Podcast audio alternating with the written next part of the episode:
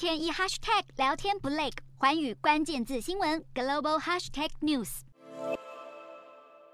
国家领导人大驾光临，必有大批民众夹道热烈鼓掌欢呼，甚至有人激动到快哭出来。不过这不是北韩的平壤，而是新疆。中国国家主席习近平十二号到十四号前往新疆调研考察，不过中国官媒却是拖到十五号才报道，外界推测是出于安全考量。习近平开金口赞扬驻新疆部队的官兵，而这已经是习近平第四次到访新疆，而上一次则是在二零一四年的四月，当时习近平考察的最后一天，乌鲁木齐南站发生爆炸和砍人事件，造成三死七十九伤，让习近平指示要对恐怖分子出重手下重拳。此后，北京当局就加大了对维吾尔族人的控制力道，甚至以再教育营为名高压施政。专家解读，习近平此行的一大目的就是展现新疆的维稳成果。而习近平更特地前往视察新疆首府乌鲁木齐的国际贸易陆港区，其中包括中欧班列的集结中心，是习近平力推的一带一路相关设施之一。